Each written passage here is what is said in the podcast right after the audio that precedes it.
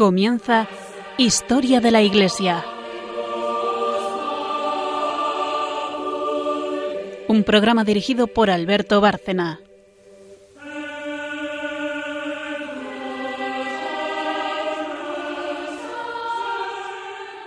Buenas noches, oyentes de Radio María y de Historia de la Iglesia, el programa que hacemos eh, desde hace ya años aquí en, esta emisora de la Virgen.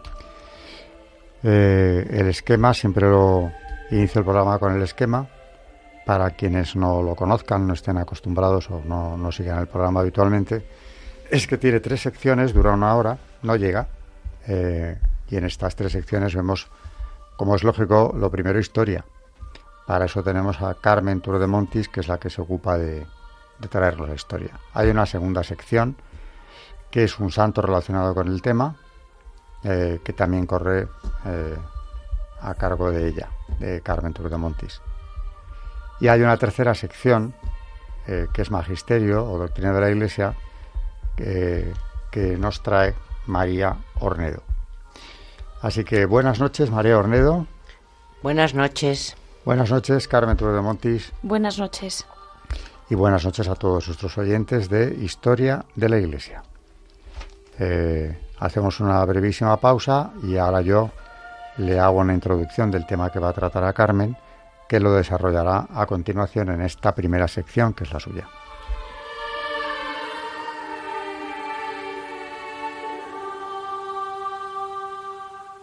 Están escuchando en Radio María Historia de la Iglesia, dirigido por Alberto Bárcena. Realmente estamos viendo un tema complicado en la historia de la Iglesia, extraordinariamente complicado, como es la crisis del siglo XIV. Eh, y vuelvo a recordar, lo hago en los últimos programas, bueno, suelo hacerlo normalmente, pero en los últimos programas con más interés, un poco eh, el resumen de lo último, de lo últimamente visto. Eh, en el siglo XIV tenemos primero el papado de Aviñón, es decir, la sede de la Iglesia pasa de estar en Roma a trasladarse a Aviñón bajo la influencia de los reyes franceses. Por eso, como decía también en el programa anterior, eh, se ha hablado de segundo cautiverio de la Iglesia, segundo cautiverio babilónico. Claro que en parte estaban muy condicionados por el rey de Francia, los cardenales en su mayoría eran franceses, los papas lo fueron todos durante la época de Aviñón, y claro, eh, el problema era grande porque en los estados pontificios eh, ardía la rebelión, porque primero no querían tener eh, en las diócesis italianas personajes nombrados en Aviñón que generalmente eran de origen también francés. Y por otro lado, los estados pontificios estaban siendo avasallados, se estaban repartiendo entre grandes señores italianos, los Visconti hemos traído aquí en alguna ocasión, o los florentinos que trataban de adueñarse de estos estados. Ante este caos, el Papa vuelve, eh, como recordábamos también en el programa anterior, vuelve por fin a Roma, pero muere enseguida. Y el cónclave que siguió para la elección de su sucesor fue tan tumultuoso, eh, presidido por la violencia de las algaradas callejeras en Roma, para que no saliera elegido un papa que no fuera italiano, que efectivamente salió uno, el arzobispo de Bari, pero eh, el ambiente de violencia no remitió y el Papa, eh, bueno, abandona la sede, los cardenales franceses abandonan la sede de Roma para elegir un Papa nuevo, también de origen francés, Roberto de Ginebra, y volver a Aviñón.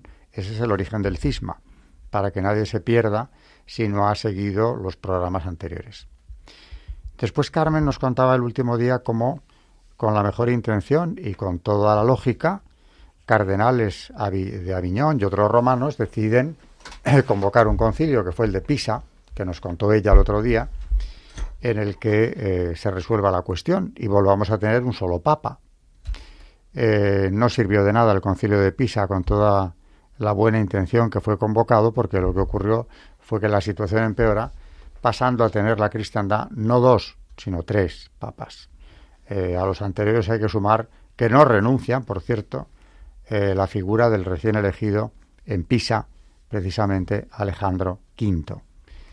Bueno, como aquello no había sido, desde luego, efectivo, pues con el apoyo, con el impulso del emperador del Sacro Imperio Romano Germánico, que era la máxima potestad política en Europa, en aquella época todavía, Segismundo, de la Casa de Luxemburgo, aprovecho para decir que es un gran rey cruzado que combatió contra los turcos otomanos que se adueñaban ya de los Balcanes y de parte de Hungría, Segismundo ve con muy buenos ojos que para acabar con esta crisis que afecta a Europa en todos los órdenes, se convoque un concilio ecuménico, no como el de Pisa, al que acudan o sean llamados todos los obispos de la cristiandad.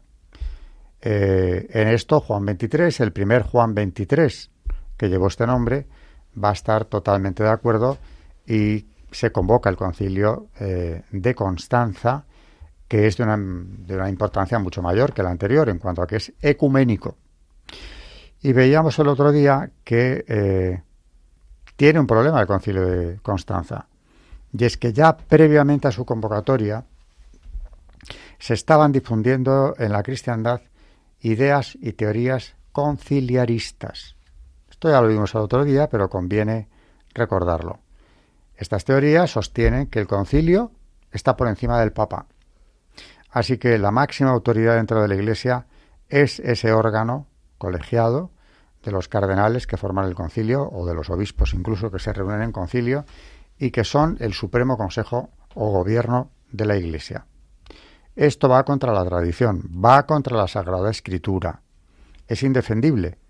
Pero en aquellos momentos, eh, las teorías de los que habían sido conciliaristas antes del cisma van a cobrar nuevo ímpetu ahora.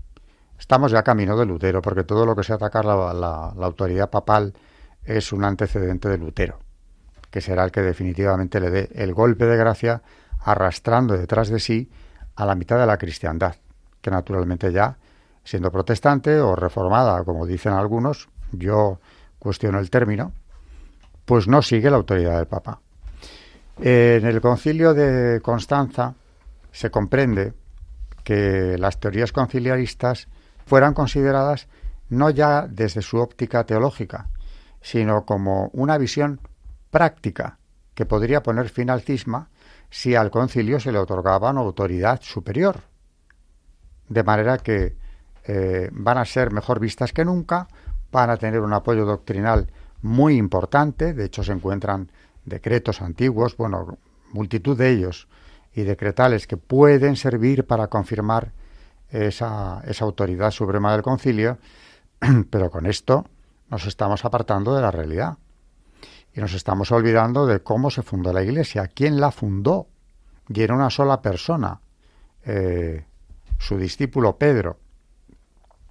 Pero bueno, de momento, el protagonismo de estas ideas, como digo, viene de la situación extremadamente grave que vive la cristiandad. Y en Constanza, no solamente eh, se va a acabar el cisma, al menos en teoría, en principio, con la elección de un papa único y la deposición de los otros, que es Martín V, sino que además también este concilio hace más cosas, condena herejías como por ejemplo a los husitas, los seguidores de Juan Hus, que en Bohemia había creado una escisión herética que va a ser condenada por el concilio también. Bueno, concilio muy importante, por cierto, del que nos va a hablar Carmen hoy, y que es ya, podríamos decir, la etapa casi, casi final del cisma de Occidente, aunque este cisma eh, deja secuelas en la cristiandad que de momento van a subsistir incluso cuando ya el concilio de Constanza haya terminado. Pero de esas secuelas y de su solución no vamos a ocuparnos en este programa por falta de tiempo. Vamos con el concilio de Constanza, lo que ocurrió en él y, cómo influyó en esta solución del cisma. Pues como ya habíamos anunciado en el programa anterior, del que hablamos, en el que hablamos bastante de, eh, del concilio de Constanza, Recordemos que, el sistema de votación eh, ya no es por cabezas, como era lo habitual, sino que va a ser por naciones y se va a asignar un voto a cada nación. Eh, uno a la eh, francesa, otra a la inglesa, otra a la alemana, a la italiana y la española y otro más al colegio de cardenales. pero el, este, el paso de más trascendencia lo da el Papa Juan XXIII cuando fue invitado a abdicar, rehusó hacerlo y huyó de Constanza. Y es entonces cuando, ya entramos en el tema de hoy, el concilio promulgó el decreto Sacro Santa, que, como decía Alberto, es eh, pues, un antecedente pues de Lutero incluso, y ya ha explicado él mucho mejor que yo eh, lo que supuso. Pero vamos a ver un poco eh, en qué consiste este decreto de Sacrosanta, que es como se llamó. El decreto Sacrosanta tan solo puede valorarse adecuadamente dentro del contexto histórico del momento en que se promulgó. Al cabo de más de un siglo de crisis de la Iglesia y de casi 40 años de cisma. Es cierto que teorías conciliaristas habían sido profesadas por los clásicos doctrinarios antipapales como Occam o Marsilio de Padua. Pero los argumentos conciliaristas hallaban también suficiente respaldo en la ingente masa de textos recogidos en los códices de las colecciones del Corpus Iuris Canoninci. En innumerables glosas y anotaciones, los decretistas y decretalistas se hicieron eco de las mil hipótesis formuladas sobre todos los supuestos inimaginables, que habían sido debatidos en las escuelas, en el plano naturalmente de la pura teoría. La novedad estribaba en que ahora no se trataba de académicas cuestiones disputadas, sino de un angustioso y realísimo problema. Eso explica la gran acogida que tuvo esta doctrina conciliarista, sobre todo entre los doctores franceses y alemanas y alemanes, con el canciller de la Universidad de París, Juan Gerson, a la cabeza. La doctrina conciliarista del decreto Sacrosancta establecía la superior autoridad del concilio ecuménico dentro de la Iglesia. Pero el concilio de Constanza no se conformó con formular la doctrina en el plano de los principios, sino que trató de establecer un régimen definitivo de normal participación sinodal en el supremo gobierno eclesiástico. A este propósito respondió el decreto Frequens el 9 de octubre de 1417, que hizo del concilio ecuménico una institución permanente en la Iglesia. El concilio universal volvería a celebrarse al cabo de cinco años, luego a los siete y finalmente cada diez años, y ello de modo automático y sin necesidad de convocatoria pontificia. Completada así la reestructuración conciliarista de la Iglesia, se procedió al fin a la elección papal por los cardenales presentes en Constanza, más seis electores por cada una de las naciones conciliares el cardenal Otón Colonna fue elegido papa con el nombre de Martín V y reconocido por toda la cristiandad. El cisma de Occidente había por fin terminado. El concilio de Constanza había conseguido acabar con el cisma, pero, como ya nos decía Alberto, sus decretos conciliaristas despertaban justificados recelos, y el nuevo papa, Martín V, no los confirmó era inevitable que tarde o temprano se produjera un abierto enfrentamiento entre el papado y el doctrinarismo conciliarista, que decidiera la superioridad del papa o del concilio en la Iglesia. El choque se produjo durante el pontificado de Eugenio IV, en el concilio de Basilea. El concilio, iniciado regularmente, se fue radicalizando hasta convertirse en una asamblea de clérigos con un mínimo porcentaje de obispos. Los conciliares de Basilea llegaron por fin a la ruptura con el Papa, al que declararon depuesto, eligiendo como antipapa al duque Amadeo de Saboya, un singular personaje que tomó el nombre de Félix V. Eugenio IV respondió condenando al conventículo de Basilea y la propia doctrina conciliarista. Abandonado por todos los reinos cristianos, el grupo cismático a que había quedado reducido el concilio acabó por desintegrarse. La crisis del conciliarismo terminó así, con una clara reafirmación del primado romano. Bueno, gracias a Dios podemos respirar, porque Carmen nos ha hecho un resumen eh, sensacional, yo creo que eh, más que suficiente para entender cómo se resuelve eh, la cuestión del cisma. Primero, porque ya tenemos un papa, uno solo, que es Martín V, y porque luego las secuelas de las que hablaba hace un momento yo del conciliarismo, que en el fondo era atacar la, autoridad papal, también fueron resueltas después de el conventículo de Basilea, que acabó cayendo en algo realmente esperpéntico, sin autoridad ninguna, pero que procuraba prolongar esa visión conciliarista del gobierno de la Iglesia eh, contraria por completo a la tradición, contraria, contraria por completo al depósito sagrado de la fe y a la fundación de la misma Iglesia. Bueno, después de Basilea sí que por fin se puede respirar en paz. El cisma de Occidente eh, se puede dar por concluido, ahora sí que de verdad, porque las eh, secuelas que habían permanecido ahí eh, como amenazantes sobre el órgano principal de gobierno de la Iglesia ya estaban abatidas.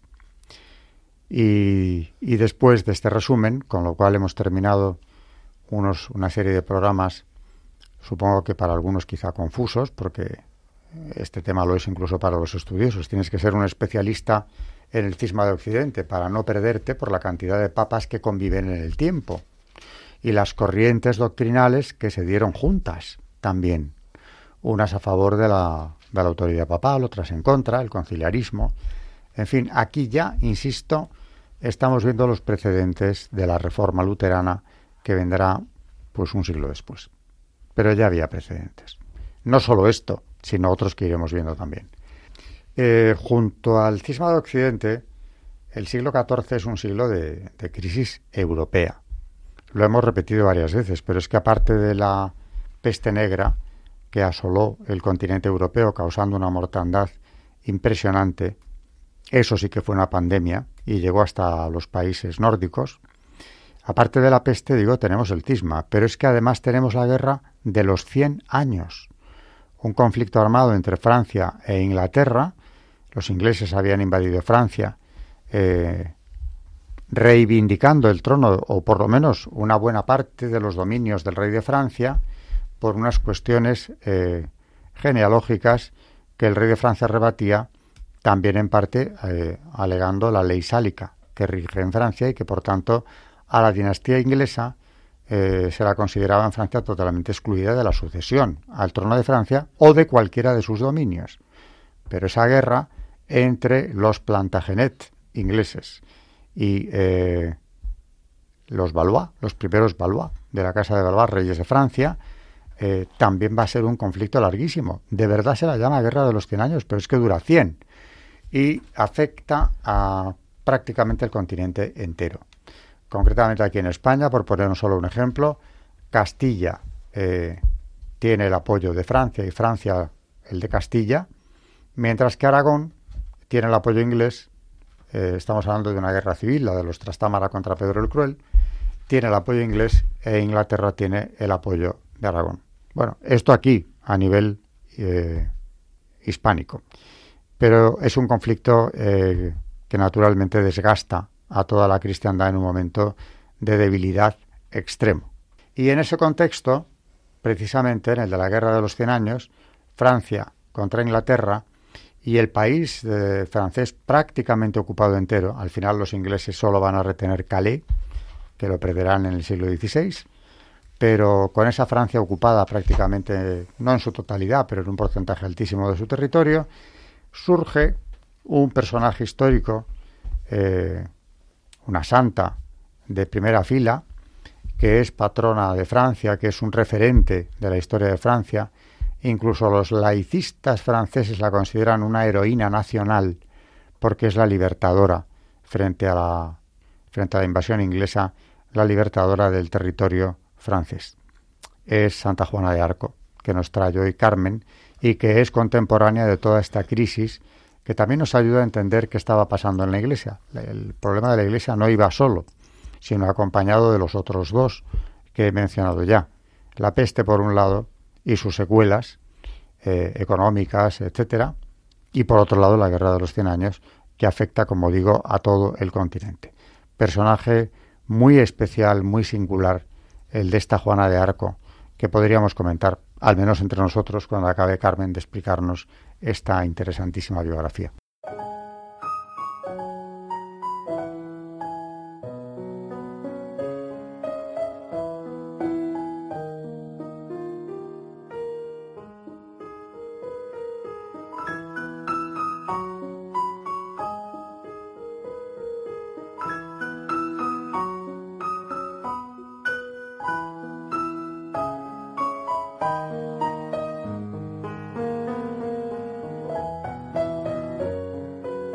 Están escuchando en Radio María Historia de la Iglesia, dirigido por Alberto Bárcena.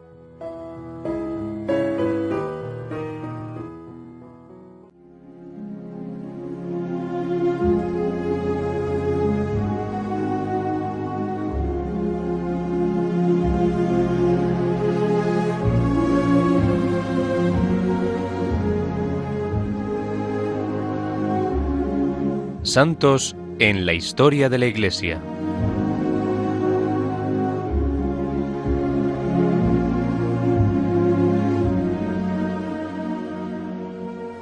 Pues continuamos con, con, el santo del día y hoy vamos a hablar, como decía Alberto, de Santa Juana de Arco y recordar a nuestros oyentes que desde el programa anterior estamos siguiendo una obra de Fray Justo Pérez de Urbel que se llama Año Cristiano y donde están pues todos, la mayoría de los santos y, la verdad que está escrito de una manera que a nuestro parecer es eh, pues una maravilla y, además pues cuenta la vida de estos santos mm, pues eh, de una manera muy espiritual y, muy bonita. Así que hoy vamos a leer de esta obra mm, de esta obra de, de Fray Justo Pérez de Urbel la vida de Santa Juana de Arco. En la infancia nadie hubiera podido adivinar la vidente ni la heroína. Tal vez lo único que la distinguía a los ojos de sus convecinos era lo que ellos llamaban exceso de piedad. El rezar largo tiempo con la frente apoyada en la tierra, permanecer en la iglesia con los ojos fijos en el crucifijo o en el cielo, y el comulgar con bastante frecuencia, con demasiada frecuencia, según apreciación del párroco.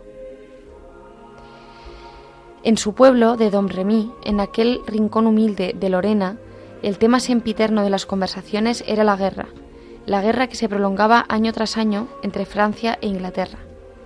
El reino de Francia parecía próximo a desaparecer. Todo el oeste era inglés. Los borgoñones, amigos de los invasores, eran dueños de Flandes y de la Picardía.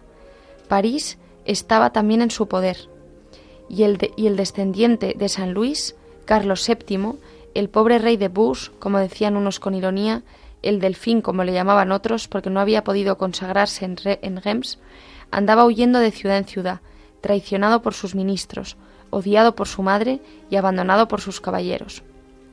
Tal es el ambiente en que creció la joven predestinada, un hogar pobre y cristiano, una pequeña aldea y un tiempo de humillaciones para su patria.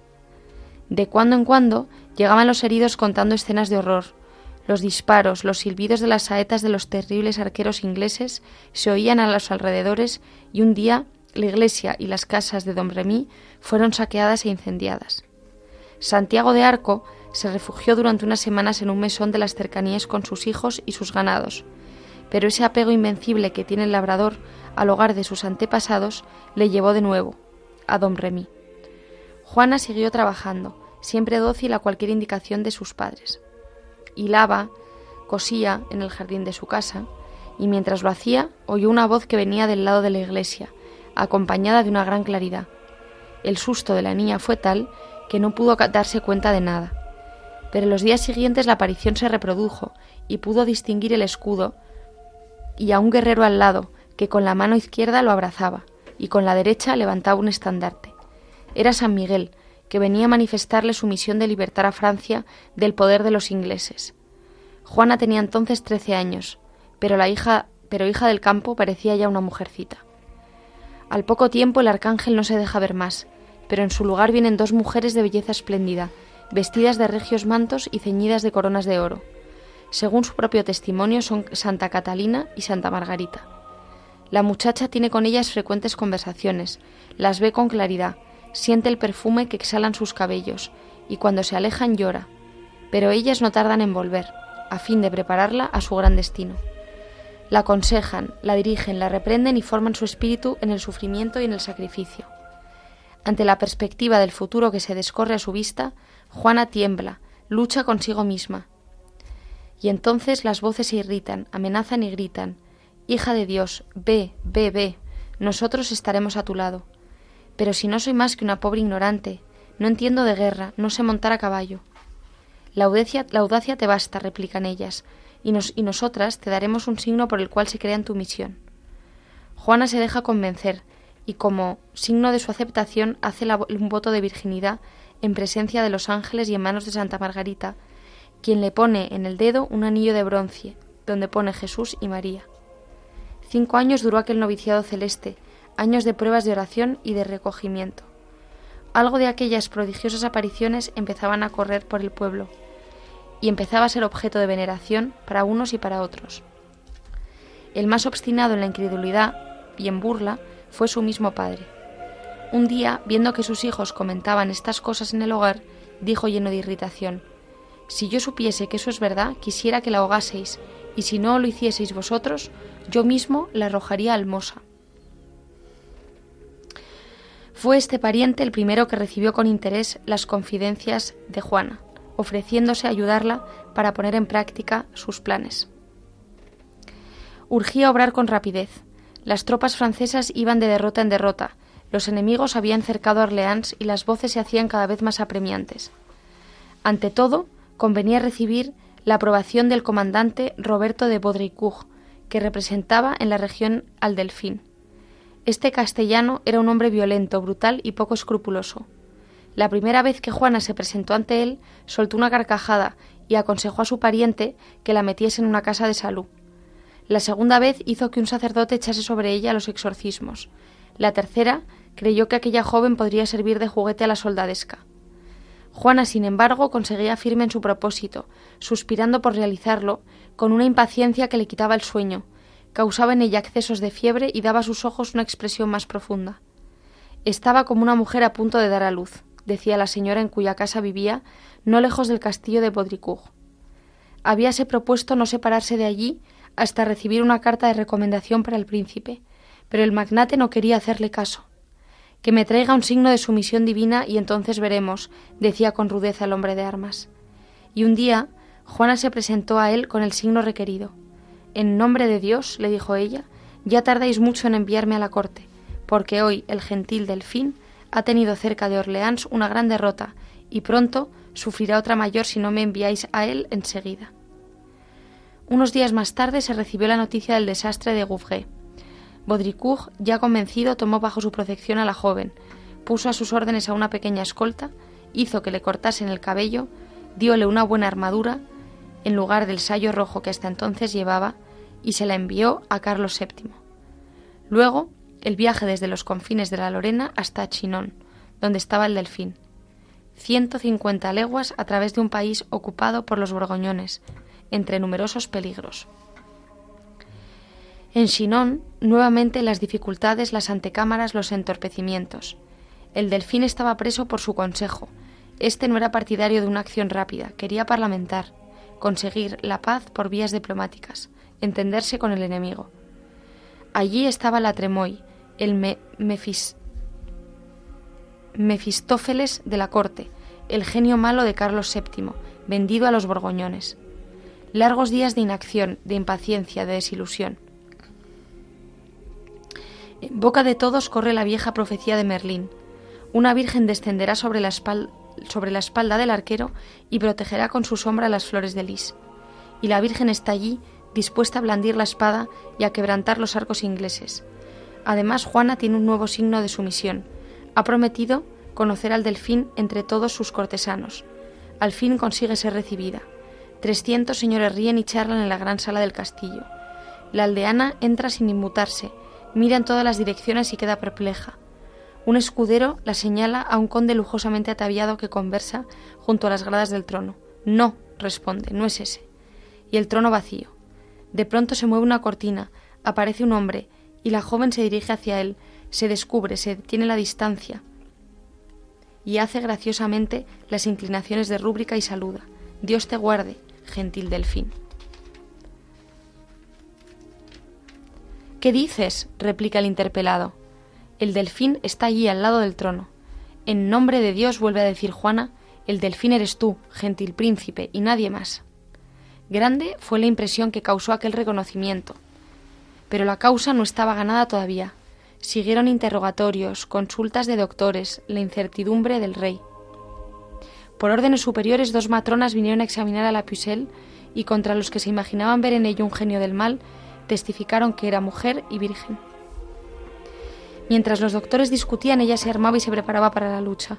Sabía que todas aquellas dilaciones terminarían con una sentencia eh, favorable. Y así fue.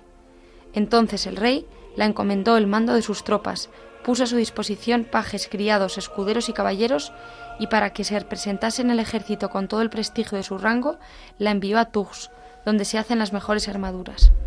Se vistió y cuando fueron a ceñirle la espalda, se negó a recibirla. Sin espada vais a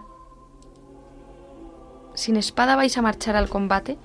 Mi espada será la que Dios ha destinado para mí. Se encuentra en el santuario de Santa Catalina de Fierbois. Nadie tiene la menor noticia de ella. Pues id allá, y en un arca hallaréis la espada santa, que tiene cinco cruces en la empuñadura. Y la espada milagrosa apareció en un estuche olvidado. Estaba oxidada por el brillo de los siglos, pero los armeros de Tours la devolvieron el brillo antiguo. A principios de mayo, Juana estaba delante de Orleans. Su primer paso fue preparar al ejército con una misión. Los dados y los bolos desaparecieron del campamento. La gente inútil fue despedida y todos los soldados se acercaron a comulgar. Ahora, en cinco días, echaremos de aquí a los ingleses. De entre los jefes nadie quiso creer esta profecía, pero el soldado tenía fe ciega en sus palabras. Un testigo de vista dice, parecía un ángel cuando atravesaba las filas montaba en su caballo. A veces permaneció seis días seguidos sin quitarse la armadura. En las batallas se la ve por todas partes, galopa infatigablemente y en pocas semanas rinde a los mejores caballos. Parecía flexible como lámina de acero y ligera en las operaciones, que rara vez podían seguirla sus escuderos. Cinco días bastaron para libertar Orleans, según la promesa de la heroína. Una mañana la Pucelle se despertó gritando: En nombre de Dios la sangre corre. ¿Dónde están mis escuderos? Llega un paje con el caballo, otro pone en sus manos la bandera y ella sale volando hacia la orilla del Loira. Allí un grupo de franceses empieza a ceder ante el empuje del enemigo. Ha sido un combate imprevisto, pero misteriosamente ella ha oído en sueños el silbar de las flechas. Ahora alienta a los que desmayan, manda colocar las escalas. Al día siguiente cae otro castillo y Juan anuncia la rendición inmediata de la más fuerte de las posiciones del enemigo. El consejo de los jefes se opone. Eso es una temeridad, dicen. Esa es la razón que dan ellos, pero en el fondo es que les duele la popularidad de la heroína. Decidme lo que habéis resuelto, les dice ella indignada. Juana, no te irrites, responde Dunois el bastardo. Toda oposición parece deshecha, pero al día siguiente, al tiempo de salir al combate, Juana recibe la orden de volver. Sois unos malvados, dice ella, pero queráis o no, los hombres de armas pasarán. Los hombres de armas siguieron a la heroína, cruzaron el río, se lanzaron al asalto y la fortaleza cayó en su poder. Aquella misma noche los ingleses se retiraban a favor de la oscuridad. Así quedó libre Orleans. Cuatro días habían bastado para realizar una empresa que todos consideraban como imposible. Luego vino la campaña del, Loira. Juana de Arco se revela no solamente como amazona, impenetrable al miedo, sino también como un jefe experimentado. Aún no es hora, le dicen a veces los contemporizadores, los amigos de las negociaciones diplomáticas, pero ella contesta resuelta, la mejor hora es la de Dios. Más de una vez cae herida en medio de la lucha, entonces llora un momento, pero se levanta llena de coraje. Y los guerreros la siguen al triunfo. Al triunfo. Ve, hija de Dios, le dicen las voces, a tu lado estamos.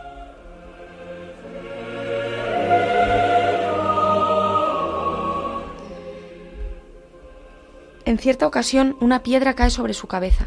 Presa del vértigo cae al foso, se sienta en él un momento y sube de nuevo como si tuviese alas, gritando a su hueste amedrentada.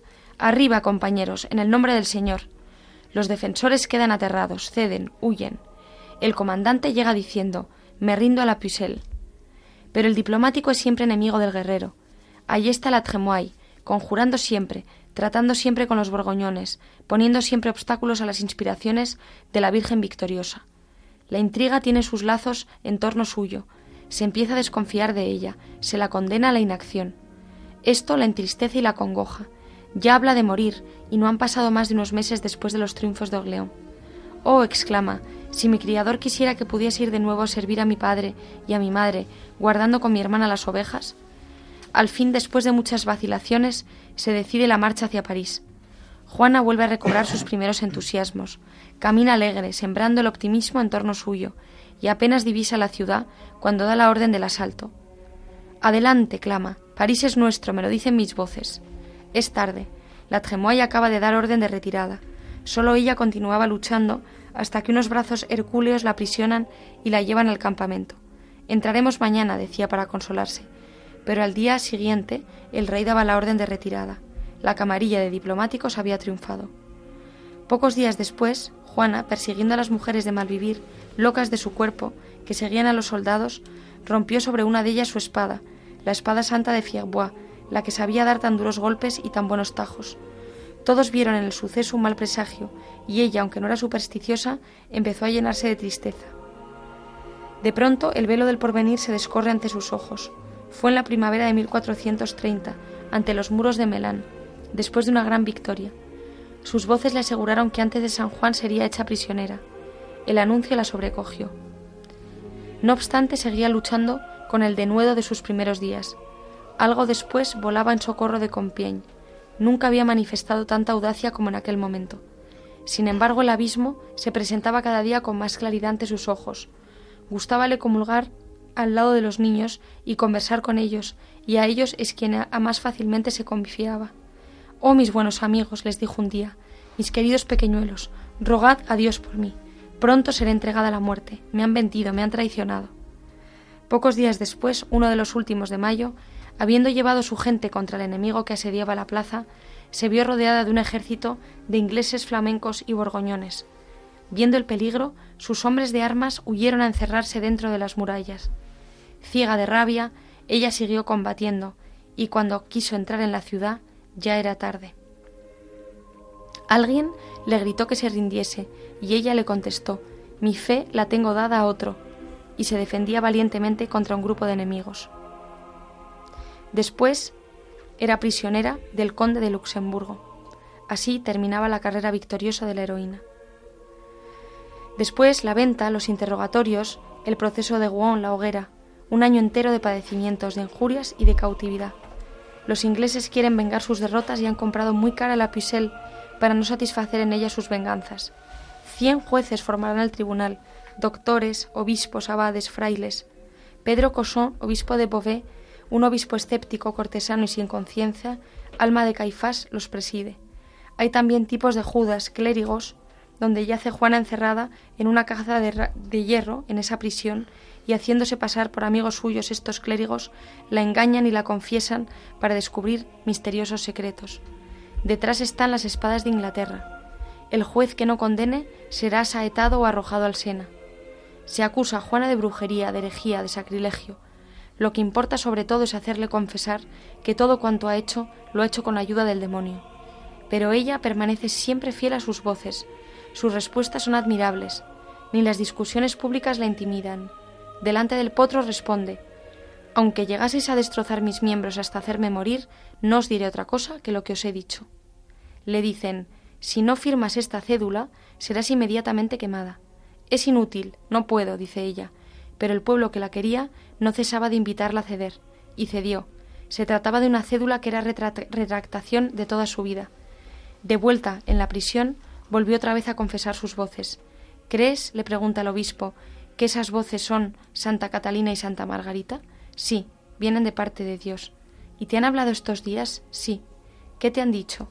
Me han declarado la gran miseria de la gran traición que cometí al abjurar por salvar mi vida. Si yo dijese que no es de Dios quien me ha enviado, me condenaría. Es verdad, es Dios quien me ha enviado. Todo lo que hice el otro día lo hice por temor del fuego. No necesitaba otra cosa Pedro Cosó para encender la hoguera. Al margen de esa declaración, mandó escribir estas palabras, respuesta de muerte, y luego marchó murmurando. Era el desenlace de la siniestra tragedia. Al día siguiente reunió al tribunal y le expuso la situación. Todos declararon que la Pucelle debía ser entregada al brazo secular. Rogando, añadieron unos, que se le trate benignamente, aunque otros, menos compasivos o más sinceros, protestaron esta última cláusula. Era lo mismo. Aquello significaba que Juana iba a ser quemada. Dos frailes entraron en la prisión para notificarle la sentencia. La impresión fue terrible, terrible en la pobre doncella. Sollozaba profundamente, se arrancaba los cabellos con gestos convulsivos e inconscientes y gritaba ¡Ay, ay, qué horriblemente me tratan!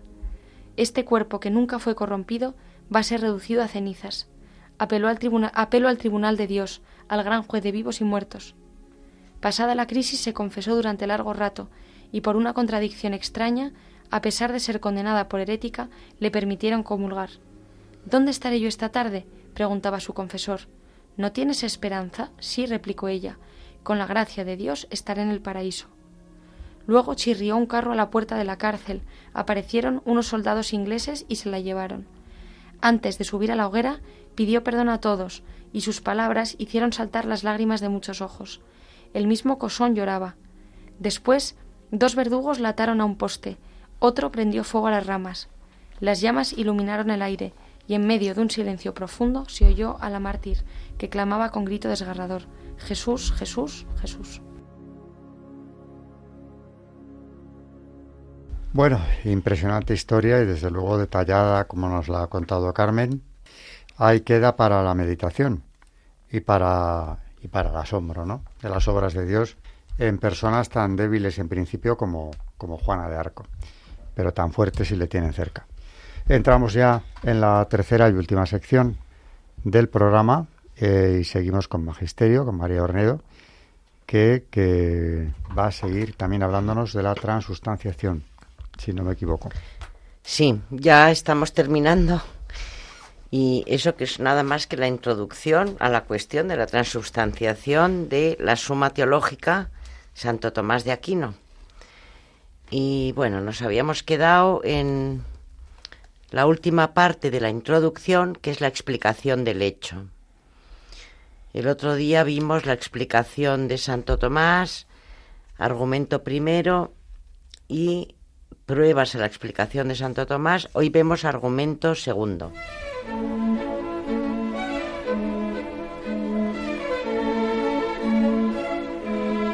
El Magisterio de la Iglesia.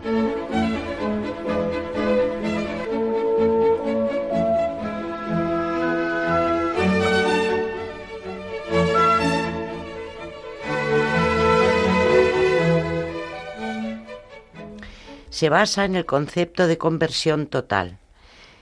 En la Eucaristía hay conversión auténtica y la conversión auténtica implica siempre mutación de lo que se convierte, en este caso del pan. No implica siempre mutación de aquello en lo que se convierte. Esta se da solo en las conversiones parciales. La conversión total la excluye necesariamente. La conversión eucarística es total. Por lo tanto, excluye la mutación del cuerpo en la que se convierte el pan. De hecho, siempre que decimos que una cosa se convierte en otra, atribuimos la mutación a la que se convierte, no a la convertida. Decir otra cosa sería no entendernos al hablar. Así, por ejemplo, si el vino se convierte en vinagre, es aquel el que se muda, este no. Nadie entiende con esta expresión que lo mudado es el vinagre, ni se diga que es así, porque en este caso y en otros similares el término de la conversión no preexiste, y por eso no recibe la acción conversiva ni se muda al recibirla, pero que en la Eucaristía dicho término preexiste a la conversión, y por eso puede ser sujeto que reciba en sí la acción conversiva. Decimos que no se diga esto porque la preexistencia es una cosa accidental a la conversión en sí. El concepto genuino de conversión implica el movimiento o el cambio de lo que se convierte, prescindiendo de si aquello en lo que se convierte preexiste o no. De hecho, en las conversiones parciales, el término en el que se en el que lo convertido se convierte, el vinagre en el que se convirtió el vino, por ejemplo, resulta también inmutado. Esto, sin embargo, no es por lo que la conversión tiene de conversión, sino por lo que tiene de parcial. Por lo que tiene de conversión, lo mudado sería solo el vino, pero por lo que tiene de parcial también hay mutación en el vinagre. Y es que en las conversiones parciales parte de lo que había en lo que se convierte desaparece y parte queda en el término de la conversión. A esta parte se le llama sujeto.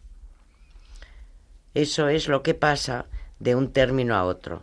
Este sujeto que permanece es distinto según la conversión parcial sea substantiva o accidental. En la substantiva es la materia, en la accidental es toda la sustancia.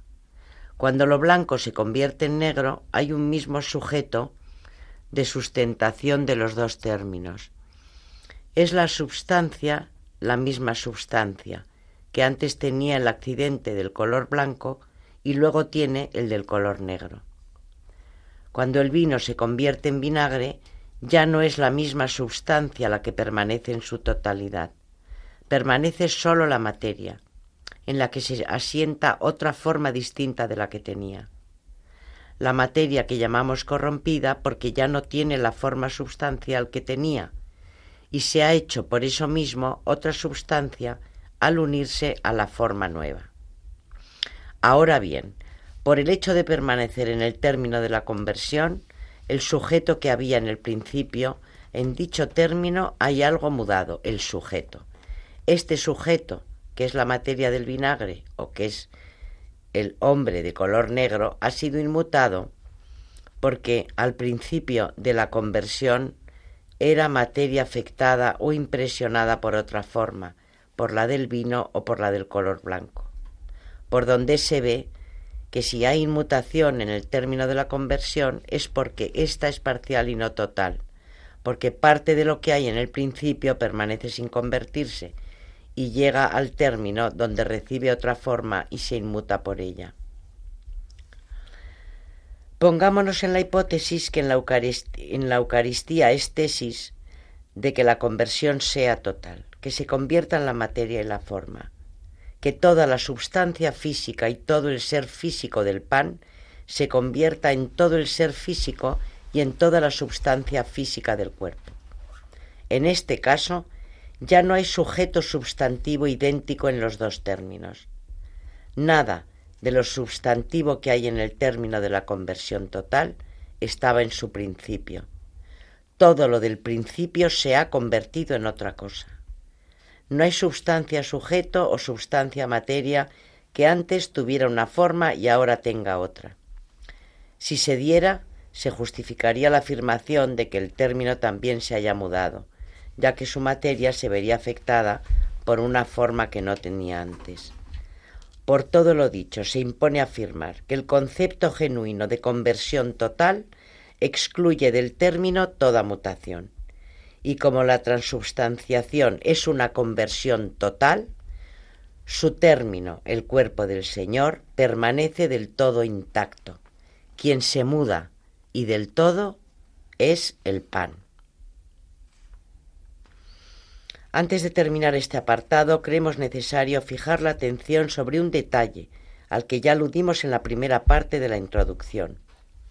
Entre las cosas que pide toda conversión, se cuenta la existencia de un elemento común a dos extremos, elemento que hace que seamos exactos cuando hablando de conversiones decimos que lo que era una cosa ahora es otra, lo que era vino ahora es vinagre y lo que era pan ahora es el cuerpo del Señor.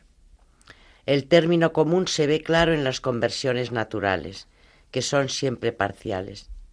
El hombre blanco que se ha convertido en negro conserva su substancia humana con los dos colores. El vino, que se convierte en vinagre, tiene con este de común la materia, aunque la forma sea distinta, pero no parece verse tan claro en la conversión total. Toda la substancia del pan se convierte, luego no queda nada de ella en el cuerpo de Cristo. Y es cierto que no queda nada común del orden substancial lo que no quiere decir que no quede nada común. Algunos autores resuelven el asunto acudiendo a la comunidad de accidentes. Los accidentes del pan están también en el cuerpo, pero en realidad esto no resuelve la cuestión. Primero, porque los accidentes del pan no son ni están en el cuerpo, se limitan a contenerlo. Y segundo, porque no hay ninguna imposibilidad para el hecho de su desaparición y de su conversión. Dios pudo hacer la conversión de suerte que alcanzara también a los accidentes del pan. Si no lo hizo, no fue por verse obligado a ello, sino porque así lo quiso, aunque tuvo motivos razonables para quererlo, como puede ver el lector en el artículo 5 de esta cuestión. Santo Tomás encuentra otra explicación más viable. Desde luego no queda nada substancial común, porque toda la substancia se convierte. Pero toda pero sobre la razón de la substancia está la razón trascendente del ser. Y no hace falta llegar tan arriba. Basta que lleguemos a encontrar la razón común de ser creado. Santo Tomás recurre dos veces en el artículo que comentamos a esta razón suprema de ser para explicar el misterio de la transubstanciación. El tercer punto, anotaciones a la doctrina de la transubstanciación, dice, para mejor inteligencia de lo que hemos dicho, propondremos tres anotaciones. La primera se refiere a la transubstanciación como acción de Dios. La segunda a la misma comparada con la creación. Y la tercera a lo nuevo que el cuerpo de Cristo recibe, por ser término de una conversión total sin que por ello sufra ninguna inmutación. Que yo creo que seguiremos el próximo día y a ver si ya terminamos la introducción porque se nos va alargando. No te preocupes porque la introducción nos enseña tanto y nos da tanto que pensar sobre un tema de tanta trascendencia que no es tiempo perdido ni mucho menos y yo creo que a la mayoría de nuestros oyentes les tiene que estar interesando tanto como por lo menos a mí. Así que con calma seguimos porque mejores maestros que los que traes no puede haber y tema más importante difícilmente también. Eh, buenas noches, muchas gracias María Ornedo. Muchas gracias y buenas noches.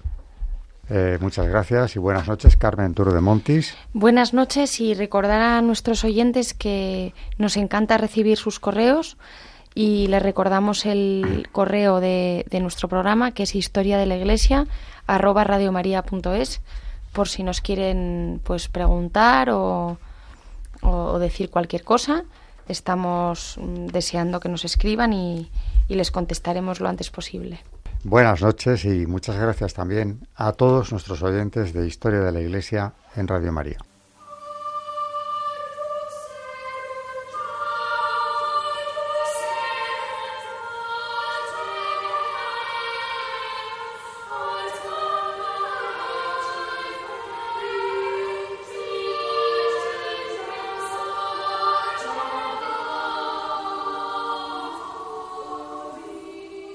Han escuchado Historia de la Iglesia, un espacio dirigido por Alberto Bárcena.